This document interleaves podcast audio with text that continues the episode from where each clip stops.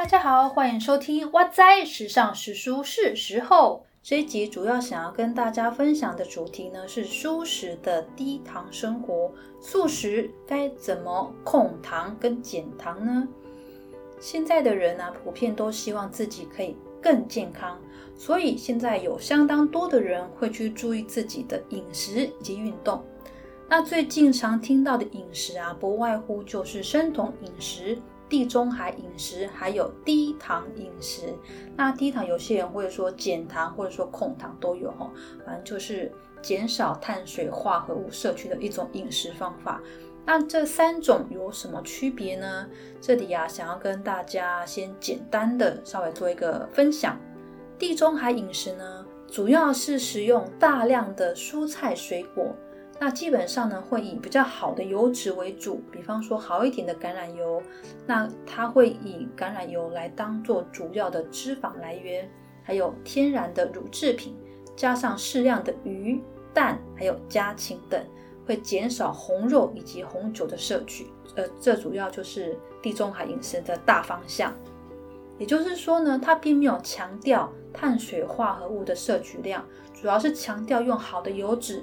然后能够掌握高纤、高钙、抗氧化这个大原则，哦，这就是所谓的地中海饮食。那我个人是觉得啊，地中海饮食比较偏向在它介于在生酮还有低糖之间的一种饮食方法。那什么是生酮饮食呢？生酮饮食它主要的大方向是含有大量的健康的脂肪。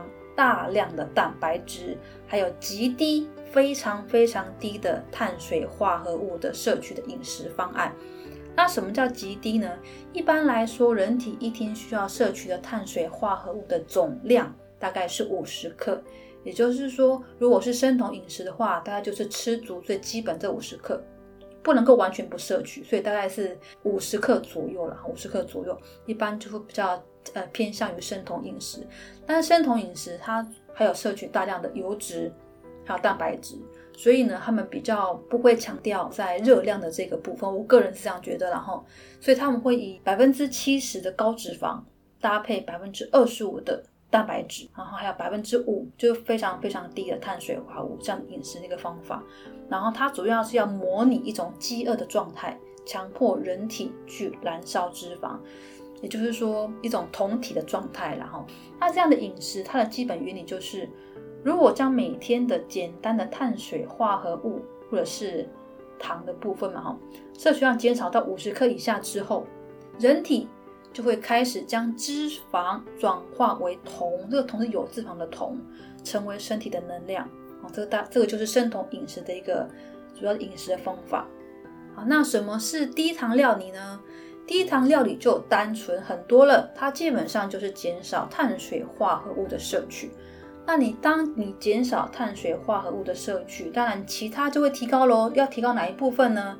生酮饮食会提高油脂的摄取，但是低糖料理呢，我个人认为它是提高蛋白质的摄取，大概是这样子。一个人一天最基本对碳水化合物的摄取量是五十克，最少就是需要五十克。那再就是我们要看。当你今天进行低糖料理的时候，你想要减糖到什么样的程度？那其实我我在进行低糖料理之前，完全没有去看碳水化合物这一部分的一一个含量哦，都没有。我大概只有早期在，因为在减肥，一定会注意到就是热量，所以我对热量比较有概念。再来呢，因为要呃增肌减脂嘛，前一阵子包括到现在都是很流行的一个名词，增肌减脂，所以我也会很自然会去注意蛋白质的含量。那现在又更进化到你要再进行低糖料理，所以我又开始去注意碳水化合物在每一个食食材之间的含量多少。所以呢，也是因为这样注意开始，我还发现说，原来有有些东西的碳水化合物这么低，或者是这么高。那在初期在控制的时候啊，其实可以控制在一天的总摄取量控制在一百五十克以下。其实如果没有再进行控糖的话，很容易我们的。碳水化合物摄取会破百，破百可能两三百、三四百都有可能，因为非常非常非常高。我简单来讲哈，简单讲，因为我最近有在买一个那个减糖的豆渣杯狗，它都已经讲减糖了，减少百分之二十到百分之四十的一个面包类的东西。那它的碳水化合物就已经高达一份哦，一个一个 bagel 就高达了六十五到六十七克，就很高。所以如果你一天要吃两三个面包，一百五十克很快就破标了，就更不用说一碗饭。我还没有去看一碗饭多少，因为我我已经没有吃饭了。我基本上现在因为在进行低糖控糖的关系，所以我没有再吃淀粉类的主食。包括像芋头啦、莲藕啦、地瓜啦、番薯啦，我都没有在吃。那当然很多人会说，可是马铃薯它其实是很好的淀粉，当然它是很好的淀粉，番薯也是非常好的优质的淀粉。但是今天你只要一吃，所以我会觉得说，如果你今天你是选择你想要吃点优质淀粉的，我会觉得你就直接选择地中海料理会比较适合你。但是因为控糖的话，这些东西的糖含量太高了。很容易就破一百五。我们讲初期哦，在对第一阶是一百五十克以下，再来呢可以进阶到控制一天的碳水化合物摄取量在一百克以下。那再更进阶一点呢，是五十到七十五克左右。那到五十或低于五十，其实就是生酮饮食，就是生酮饮食。那当你今天进行生酮饮食，你务必要多摄取蛋白质。如果不想油脂摄取过多的话。这个会比较比较健康啦，比较健康，因为当你今人体会有一个自然的一个一个一个机制哈，如果今天你摄取量真的不够的话，你反而达不到好的减重或者是减脂的效果是没有办法的。因为我在初期在在做减糖的时候，我的一天的碳水化合物摄取量大概在七十克，五十到七十而已，很低啊。其实我一开始就是进行到最高阶的一个控糖的一个状态了。第一个礼拜效果非常好，效果非常非常好。但是很快的呢，因为我的热量摄取没有到很高，我的总热量，因为我在我有搭配一六八断食啊，所以我的总热量摄取其实一天大概才七八百卡，再加上我有在重训，也有在做有氧，所以我的摄取量其实不够的。因此第一个礼拜的下降速度非常快，但很快就到平原期，我第二个礼拜就回来了。我所有回来是就它就停滞，比方说。我第一个礼拜，呃，减了一公斤，然后体脂也掉了两个 percent 好了。但是很快第二个礼拜，我原本减掉一公斤，我会回来零零点零点四或零点五，然后体脂也会上来一点点，然后就维持在那个状态，这是平原期。所以我后来又调整了我自己的饮食，我把我的糖含量控制在一百克以下，然后总热量控制在一千到一千两百卡之间。对，所以我就加强了。我当时我是强化了一些油脂的摄取，还有其他的东西。反正就是一你要热量摄取要高一点，一定有其他方法，只不过要用健康的方法，看你到底是吃了什么东西。所以如果你今天有在注意的话，其实当你今天进行了减糖调理的时候，会发现说哦，原来热量摄取不足是很容易达到的。所以要对要吃什么，让吃到自己身体足够需要的东西，也不不容易，也真的不容易。所以，当我们今天做到第三阶，因为我当时已经做到第三阶，已经快已经很接近生酮饮食了嘛。那前面有分享说，蛋白质和油脂摄取比例不同，所以以我自己的经验，素食者要进行低糖饮食，真的会比进行生酮容易的多。为什么会这样讲？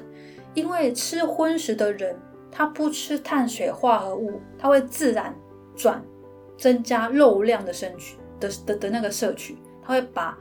原本该吃饭的转过来，我我我去吃个鸡胸肉好了，它会增加很多肉类的摄取，好，所以它的油脂和蛋白质比例就可以直接提高，而且其实肉类它的油脂含量是相对比较多的，好，那跟我们素食者来讲，当我今天进行低糖饮食的时候，我要摄取蛋白质，蛋白质其实它未必油脂含量会高哦，是不一定的，所以素食呃素食者就像前面前面说的哈，绝大多数。我们前期有谈到嘛，吃素的人绝大多数都是依靠碳水化合物在填饱肚子的，所以一旦你把碳水化合物给去除掉，通常呢，正常情况下会转向以摄取蔬菜居多，会提高，不然就是水果类。但是要注意哦，我们今天要做的是低糖，我们台湾的水果非常好吃，也就是说甜分高，有有我查过了哈，一克的砂糖等于一克的。碳水化合物含量，所以如果今天你你吃的水果是甜分高的，相对的它的碳水化合物就会比较高。也就是说，如果我今天我要吃番茄好了，宁愿选择一般的大番茄，也不要去选择小番茄。圣女番茄、玉女番茄，碳水化合物含量会相对比较高，因为它很甜，很好吃哦。所以如果是素食者，你要做减糖的话，除了碳水化合物摄取要减低之外，或者是干脆不要吃之外，连水果也要注意，特别去注意哈。这个是我我觉得要特别小心的，因为水果水果的陷阱，像我前面有讲到，哎，还是还没讲到，一根香蕉，一根正常香蕉，它的碳水化合物就十八十八点二克，就十八克左右，这是非常可怕的一件事情哈。好，所以吃素的人会通常啊，你要进行低碳，会转向多摄取蔬菜。但是，而且吃素的人通常会呃忽略掉蛋白质的摄取。当然，可能经过这几年的一个教育哦，一个一个熏陶，大概这一部分会比较多加注意。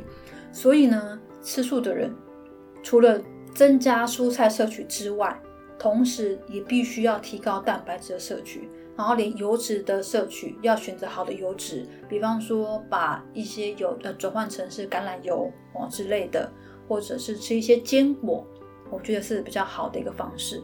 那当然，像有我偶尔啊，我也会吃一些这些炸物。那这些炸物当然就是一些菇类去炸的了哈。因为有时候真的是完全都不吃，对我来说是件是件很痛苦的事情。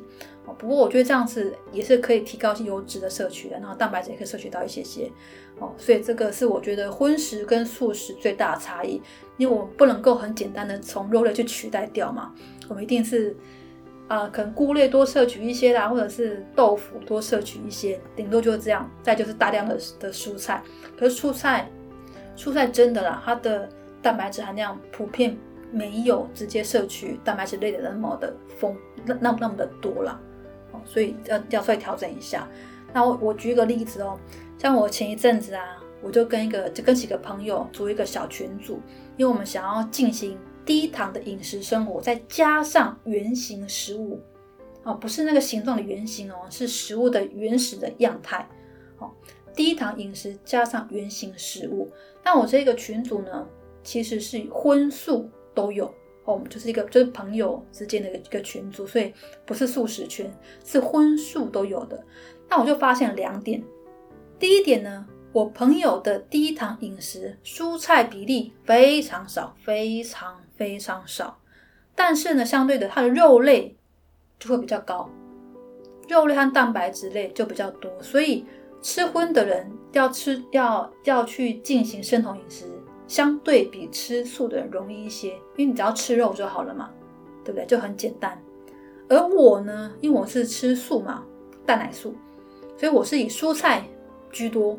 蔬菜跟蛋白质都吃比较多，但是呢，我没有办法不吃，我没有办法只吃原形食物啊。就像前面讲的，因为吃荤的人他就会导向吃肉嘛，那肉就长那个样子嘛，肉本身就是原形食物嘛。可是吃素呢，当你今天只吃蔬菜跟一些蛋白质的话，你会疯掉啊，至少我会疯掉，所以我会去搭配一些现在很流行的植物肉，讲通俗一点就是吃素料，哦，所以。呃，吃素的人可以进行低糖饮食，但是你要再搭配进行原型食物，对我来说，我真的会崩溃啊！所以，我我没有办法进行原型食物，我至少我不行的。但如果你可以的话，你我觉得你很棒啊！所以我会再增加一些素料，增加一些食物，呃，就是料理的一些口感跟变化性，哎，比较有感觉啊！我觉得生活生活你要活得健康，要吃的健康，也要吃的开心嘛。如果说只是单纯就是。都是为了健康，然后让自己过得很痛苦。我觉得那你不如把我杀掉算了，因为真的太痛苦了哈。所以吃素的人，如果你要进行低糖，又要进行原形食物的这样的生活方式，我真的觉得需要有非常大的愿力，非常大的勇气。总而言之，我自己是不行的哈，我会去吃植物肉。所以当我在吃植物肉，就吃塑料的时候，他们就会觉得说：“哎，这不是原形食物。”我都听听就算了，因为如果你叫我不要吃塑料，那你可以不要吃肉嘛。如果你可以不要吃肉，都是吃蔬菜跟蛋白质为主的，我就可以不要吃塑料。我们将心比心，就是这样子。不过也要像我之前有说的了哈，就算是吃塑料，也要吃加工越少越好的，调味越少越好，塑料会比较健康。好，再来，所以吃素的人要怎么进行低糖饮食呢？我个人觉得有三大方向。第一个呢是油脂类，因为进行低糖油呃不一样的目的，其实你可能是为了要控制你的血糖，所以进行低糖饮食。那进行低糖饮食的话，如果是为了这一部分，不是因为要减重减脂的话，你油脂含量摄取高一些些就没有什么不行，因为它会导向于接近生酮饮食嘛。所以油脂类是可以去摄取的，油脂类并没有什么碳水化合物。只不过你的食用油要稍微用好一点的，那也可以多吃一些坚果，这是很棒的东西。再来第二个方向呢，就是蛋白质的摄取含量要提高，因为你碳水化合物不已经没有吃了嘛，你要总要让自己吃饱，可以坚持一段时间嘛，所以油脂多少摄取一些，再是提高蛋白质的摄取量啊，这一部分是要注意的。第三呢，是我自己的方法，我会以蔬菜当做主食。来摄取，总而言之，多吃一点绿色的蔬菜就没有错了哦。这是三大方向：油脂类摄取、蛋白质类摄取，然后多吃蔬菜，以蔬菜为主。我我不是讲蔬果，我是讲蔬菜哦。水果并没有包含在我的项目里面。那我自己的执行方法呢？第一个部分就是能水煮就水煮。为什么呢？因为你能你水煮的话，你会把油脂的部分省下来嘛？省下来要干嘛？可以吃坚果啊，你可以去吃黑巧克力呀，这不是很棒的一件事情吗？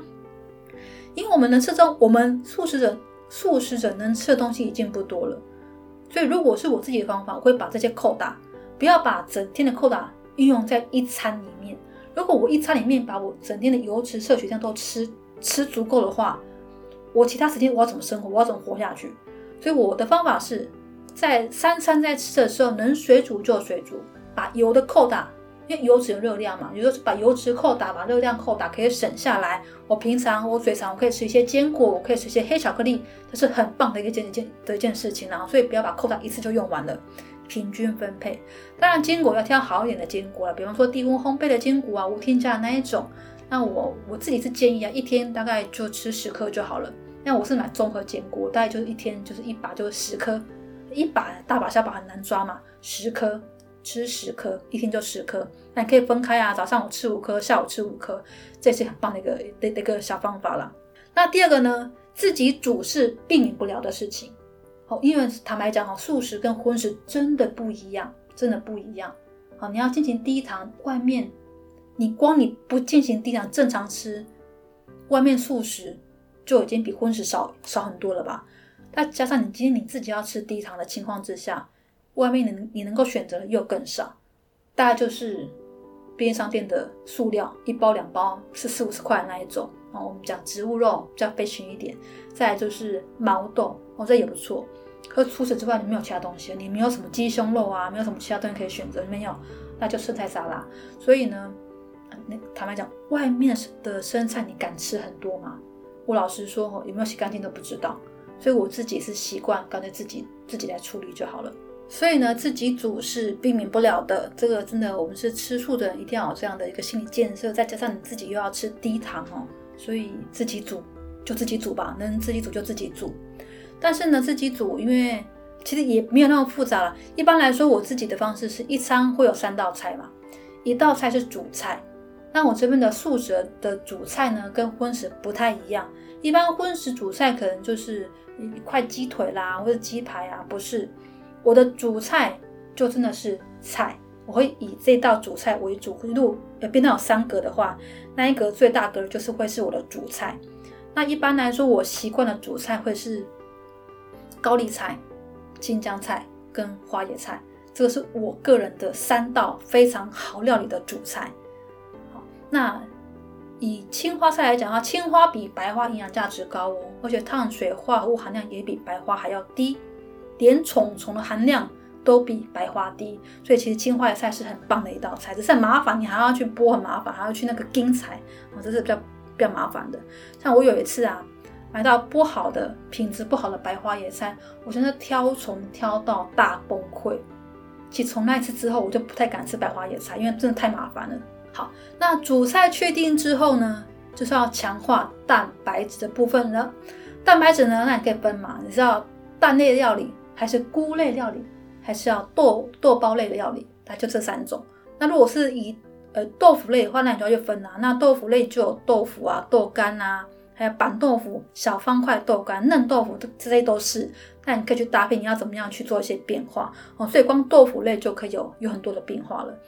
像我自己呀，我的主菜里面我就会含一些豆腐，比方说我最常做的就是青江菜加板豆腐，再加一颗蛋，我会把它全部和在一起，和在一起之后呢，炒一炒这样就好了。因为我觉得啊，单纯吃青江菜太空虚了，所以我会加一些豆腐跟跟那个蛋和在一起之后就比较有口感。哦，所以我我我喜欢这样吃。那这样就是一道主菜哦。所以我另外还有两个东西，两道菜去做搭配。那如果以菇类来讲的话，我最爱吃的就是麻油塔香杏鲍菇，因为它很好做，又很好吃又香，所以我就非常喜欢做这道菜。而且杏不过杏鲍菇的碳水化合物含量比一般的香菇还要高一点点。可是杏鲍菇它其实我我没有吃过鸡胸肉啦，但是听吃荤的人来讲，杏鲍菇的口感。跟鸡胸肉比较类似，哦，只是听他们说，我也不太知道，所以呢，我会用这样去做取代。因为它的确它比较嚼劲，一般香菇比较嫩嘛，那杏鲍菇因为它有丝的关系，它会比较有嚼劲。那有时候我们饮食上其实会需要有些有嚼劲的东西，所以杏鲍菇是非常好选择。所以我就一次买一大包，然后这样来搭配做吃的。然后因为吃素通常会比较冷啊，所以我会用麻油去爆姜，还有辣椒。然后再把那个杏鲍菇就切块嘛，然后就丢进去，随便炒一炒啊。因为我们是减糖，所以我们就不会加糖。啊，我会用酱油膏，用油膏来取代糖，然后再加一些酱油跟九层塔，这样就真的是非常的好吃哈。不管是你，当然东西都是现炒起来最好吃啊。可是你你放到冰箱隔天微波，然后当中餐吃，其实也是不错的。然后同样的方法。哦把杏鲍菇用小方豆干取代，也是很棒的一道菜哦，也是很很棒的料理。那这些东西其实都零技巧，就是你即便你不太会煮的人，都可以都可以完成这道料理。因为我自己本身就不太会煮菜，可是这些东西真的很简单，而且又好吃哦，所以是非常方便的。那为什么会特别喜欢青江菜呢？因为很简单，好像前面讲的哈，青花野菜虽然营养价值很高。可它要钉材很麻烦哈，我今天下班之后我要在钉材，要钉个十几二十分钟，因为我怕刀了，我怕刀子，所以我在钉材会比较慢一些，所以我觉得很麻烦呐。可是青江菜一包一包上超商买的就一包是两百五十克，好，那两百五十克刚好是我一餐的量，因为我我的用餐量比较大，因为我喜欢吃大量的蔬菜，所以两百五十克是我一餐的量，然后又便宜，因为青江菜的那个价格波动其实不会太大，蛮稳定的。然后以青江菜来讲，一百克的青江菜，它的碳水化合物才零点八克而已。也就是说，我吃一包一整包的青江菜，碳水化合物只有两克，只有两克诶一个杯狗六十五克，一包但吃到饱青江菜才两克，所以青菜多吃就对了，是因为这个样子。好，所以青江菜是我喜欢吃的第一名。第二名呢就是青花菜，那就是因为要订菜很麻烦了。好。那啊，其实第二名应该是，我想想，我第二名应该是高丽菜。高丽菜其实挑的好的高丽菜也蛮甜的，而且高丽菜的营养价值也很高。不过当然它的碳水化合物也就就会相对高一些些啦。可是它也很方便，它也不用腌菜，就是洗一洗、切一切就可以直接炒。你炒也可以，水煮也可以，一样都很方便。好，这个部分哎，怎么讲到这个地方来了哈？反正就是讲一些，就是啊，反正就是你如果今天是素食者。你要吃低糖饮食的话，坦白讲啊，就是要先准备自己煮是免不了的，然后就不要害怕做菜这件事情，因为连我这种不会煮菜的人都可以完成的，所以不会那么困难。而且我会建议啊，可以先规划三天或者是一周你想要吃的菜色，就不会每天都要想我隔天要吃什么这件很烦的事情。哦，我觉得最烦的就是想隔天要吃什么，然后呢你要去采买，采买都还好。就是想很麻烦，好，那像我自己啊，我减糖是为了减重减脂，所以我是搭配一六八断食，所以早餐我自己是固定就是喝高蛋白加香蕉，好，那香蕉是糖分高的哦，一条香蕉十八克嘛，刚好提到，那超高的对，然后在中午一餐嘛，所以下午四点过后我就不吃了，也就是说我基本上我一天我要准备一餐而已，哦，对我来说是我的压力就不会太大。就我只要规划好三天或者一个礼拜，我每天中午要吃什么，其实就跟着这样的这样的一个规划去做，其实就会简单很多。那接下来是那嘴馋的时候怎么办？这边跟大家分享几样好东西，因为我们总是会嘴馋的时候嘛。嘴馋的时候呢，我我个人最近发现的一个好东西就是乳酪条。乳酪条呢，虽然说热量不低，但是它的碳水化合物很低哦，而且又有丰富的蛋白质。那我上班的时候，有时候就会拿一条乳酪条起来吃，我感觉挺好的，因为它本身有热量嘛，所以我有饱足感，它又有口感，又很好吃。所以乳酪条是我觉得很棒的。解馋的零嘴啦，再来呢是我最近很爱吃的就是高可可含量的黑巧克力。怎样算高可可的就高含量的黑巧克力呢？我觉得至少要八十克以上，如果可以的话，八十五克以上，百分之八十五以上不是八十克，百分之八十五的含量以上，升到百分之九十九十九当然是更棒。我目前我吃过最高的是百分之八十六。我觉得很好吃，超香的。可能因为我本身就不爱吃甜的东西，所以我的对黑可可的一个接受度就相对会比较高。哦，所以我觉得这个是很棒的黑巧克力。再来呢，就是豆渣饼干。那豆渣饼干会发现是因为当我开始进行减糖饮食的时候呢，我脸书就常跳出这个广告，就是豆渣饼干。那我觉得也不错，因为它的碳水化物也很低，就蛮低的，而且又有饱足感。所以我觉得这个是蛮值得分享。如果今天真的嘴馋想吃饼干类东西的话，我觉得这个是可以去吃的。那我最推荐的是抹茶口味，抹茶口味吃起来比较有一个抹茶的香气啦。那其他我就觉得还好。我个人是推抹茶，那一次吃三到五片我都觉得是 OK 的。再就是豆渣系列，最近很很也是蛮火红的哦。那豆渣系列除了豆渣饼干之外，还有一个叫做豆渣面包或者是豆渣 bagel。那我有买过豆渣豆渣贝果，还蛮好吃的。它是非常之贵贵贵贵松松，非常非常贵。不过我觉得还不错啦，至少你如果今天是很爱吃面包的人，然后你很想要吃面包类的，可是又怕那个糖量过高，我觉得豆渣贝果是可以考虑的。但是前面有提到，一块豆渣贝果也有六十五克左右的碳水化合物含量，几乎就是等于说你只要吃一块贝果。你就无法进行生酮饮食了，你顶多只能进行一百克以下的低糖饮食，也就是中阶段。中阶段，好，所以其实虽然是已经减糖的 bagel 了，它的碳水化物还是偏高，还是偏高。只不过你可以稍微取代掉面包了哈，或者是真的想吃的话，可以把 bagel 切一半。